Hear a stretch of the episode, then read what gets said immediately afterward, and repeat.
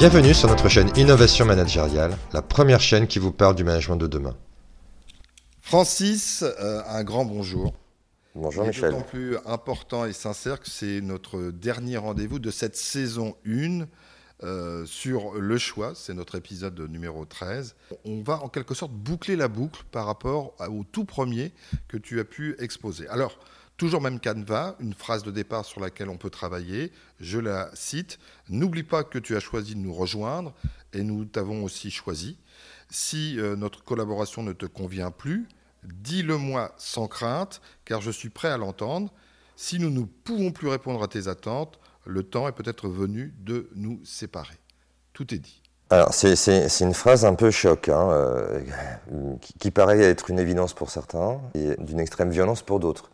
Mais c'est le principe qui vient boucler le premier principe. Parce que dans le premier principe de responsabilité, on était vraiment là-dessus. C'est-à-dire, euh, on, assume les choix qu'on a fait. Rejoindre une entreprise, c'est un choix.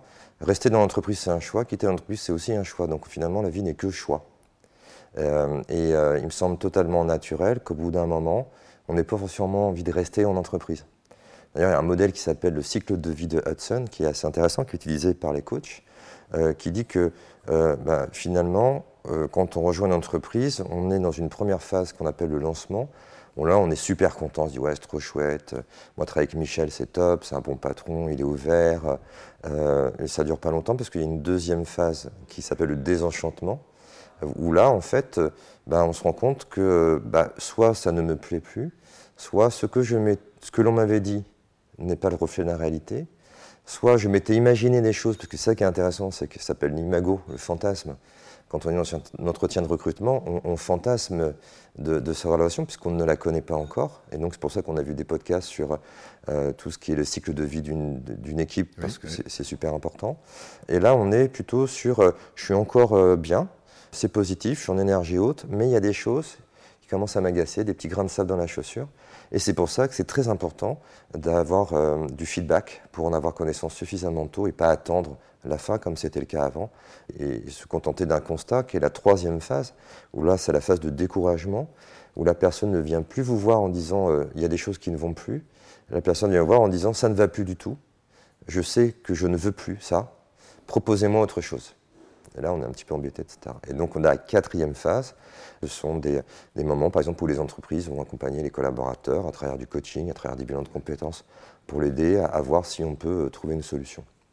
Mais ça me semble totalement légitime euh, qu'une personne euh, dise au bout d'un moment, voilà, c'est terminé, ça ne me convient plus, j'ai envie de faire autre chose.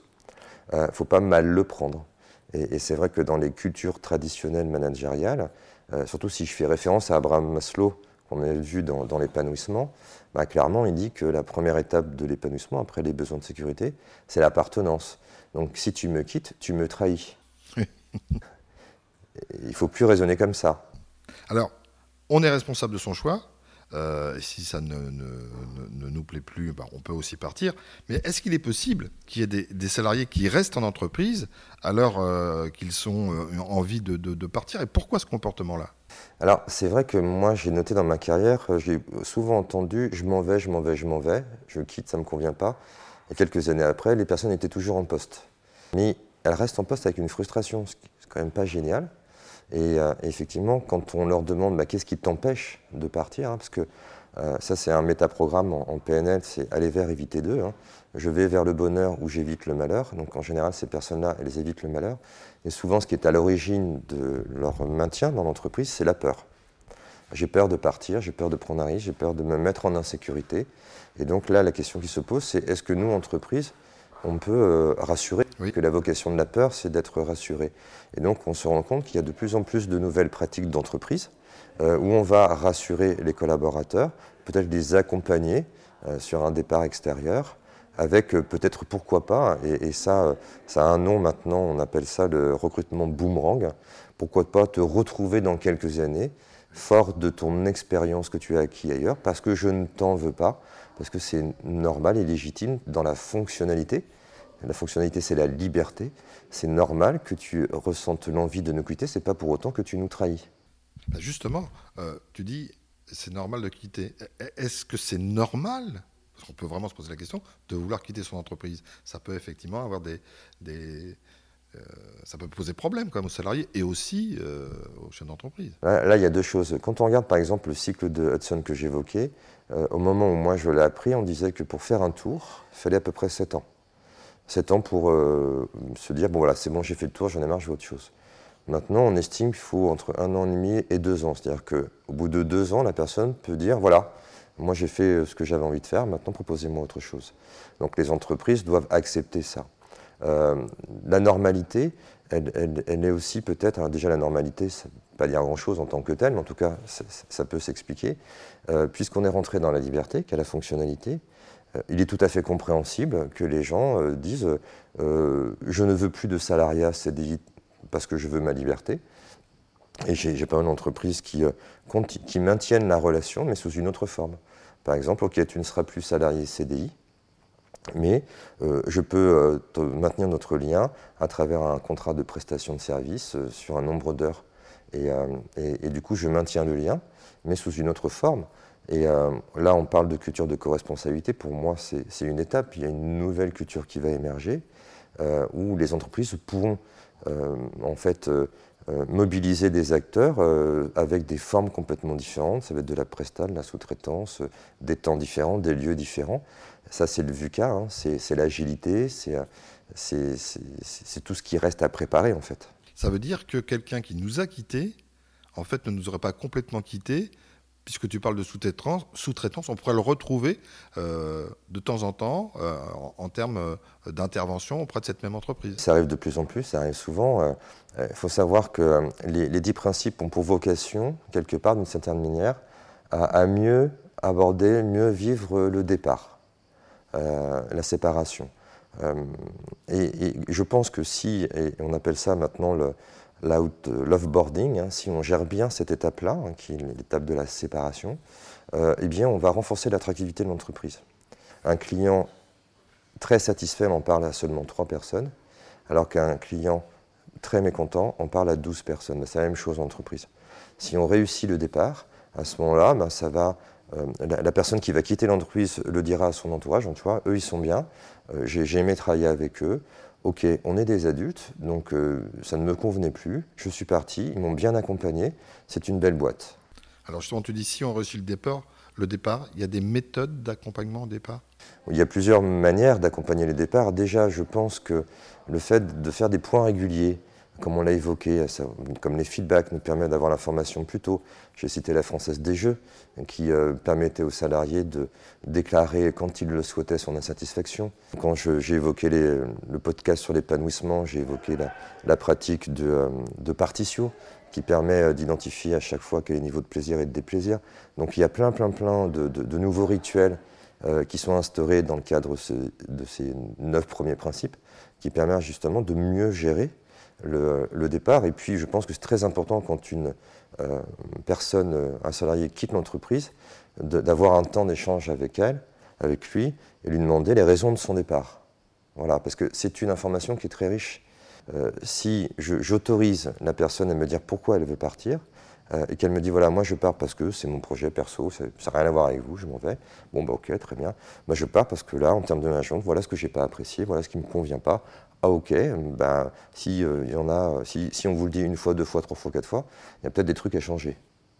Un départ, ça pourrait être euh, dans, dans l'absolu considéré comme de la tristesse. Et tu dis non, un départ, ça peut être quelque chose de positif, aussi bien pour celui qui part que l'entreprise qui voit partir son salarié. Oui, c'est un peu comme la vie de tous les jours. Hein. Un parallèle, je ne sais pas s'il est, malheureux ou pas, mais euh, moi, quand j'étais petit, j'étais élevé au Walt Disney et on devait trouver euh, son âme et rester avec elle toute la vie. Et quand je regarde les sondages, aujourd'hui, euh, il y a plus de succession d'histoires d'amour qu'une grande histoire d'amour. Donc je crois que c'est vraiment euh, en lien avec le niveau d'existence qui est la fonctionnalité, c'est d'accepter le moment que, voilà, là ça ne me convient plus, je m'en vais, c'est pas grave. Tu parles de succession d'histoires d'amour. Je vais juste rebondir sur le mot succession avec tous les épisodes que tu nous as présentés il y a une résonance avec ce thème euh, épanouissement, plaisir, euh, responsabilité, et là on en est au choix. Tout ça en fait est très lié. Oui, oui, c'est vraiment l'idée, c'est que euh, si aujourd'hui on a des salariés qui restent en entreprise alors qu'ils sont mécontents, c'est, je pense, parce qu'on est beaucoup dans la relation parent-enfant. C'est-à-dire que je suis salarié, je suis un enfant soumis, euh, je, le fais mais j'aime pas ça, ou je vais me plaindre. Euh, et, c'est ça que j'essaye d'éviter parce que la personne n'est pas heureuse, l'entreprise n'est pas satisfaite, tout le monde est perdant. Alors que si on se dit, bon ben voilà, euh, on, a, fait notre chemin, voilà, j'arrive au bout du chemin, je, veux aller voir un, autre chemin, ben, c'est normal. Et, peut-être qu'après, elle reviendra dans de bonnes conditions. Bah, c'est tout ce qu'on espère pour nous c'est qu'on est arrivé au bout du chemin de cette première saison, c'est le 13e épisode. Beaucoup nous ont suivis, on les en remercie. Et euh, bah, il y aura une suite. Et ils vont revenir parce que euh, là, c'était vraiment euh, les éléments fondamentaux qui permettent de concevoir, d'améliorer sa façon d'être avec l'autre, en termes de management notamment. Et tu nous prévois forcément une suite. Il y a une suite, effectivement. Je, travaille sur un nouveau concept. Euh, sur de nouvelles relations euh, professionnelles. Euh, et on n'a pas encore trouvé l'intitulé du, concept, mais on, vous le proposera très prochainement. Tu ménages le suspense. Surtout, je ne l'ai pas encore trouvé. Donc, à voir et revoir les, précédents épisodes hein, pour ceux qui arriveront en cours sur la chaîne YouTube, sur le mode podcast, et puis surtout à partager le plus possible. Et puis, bah, prenez patience. Euh, Francis reviendra, reviendra, très bientôt. Merci Francis en tout cas de euh, toutes ces semaines passées ensemble et qui nous ont vraiment permis euh, de mieux comprendre et nous éclairer. Merci Michel de m'avoir accompagné, de m'avoir aidé dans la réalisation, la concrétisation de ce podcast. C'était un plaisir Francis. Plaisir partage. Alors, à bientôt. À bientôt.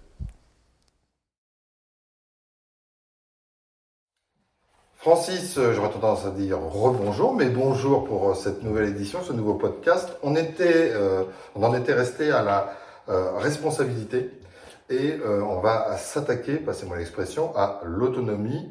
Euh, et je pense que tu reviendras aussi sur cette notion de confiance, parce qu'on parle d'autonomie, confiance, et puis responsabilité, ça fait aussi penser à la confiance. Alors il y a toujours cette phrase qui nous sert d'entrée en matière, je la dis pas entièrement, mais c'est faire confiance, que les autres nous fassent confiance, et tu peux être libre de t'organiser, puis il y a plein d'autres éléments sur lesquels on, on va revenir. Et ça veut dire que il faut trouver, quand on parle d'autonomie, un équilibre vie privée, vie professionnelle, ou du moins c'est l'assimilation qu'on peut en avoir. Ça va pas. Du tout. Non, du tout. Depuis le début. Depuis le début.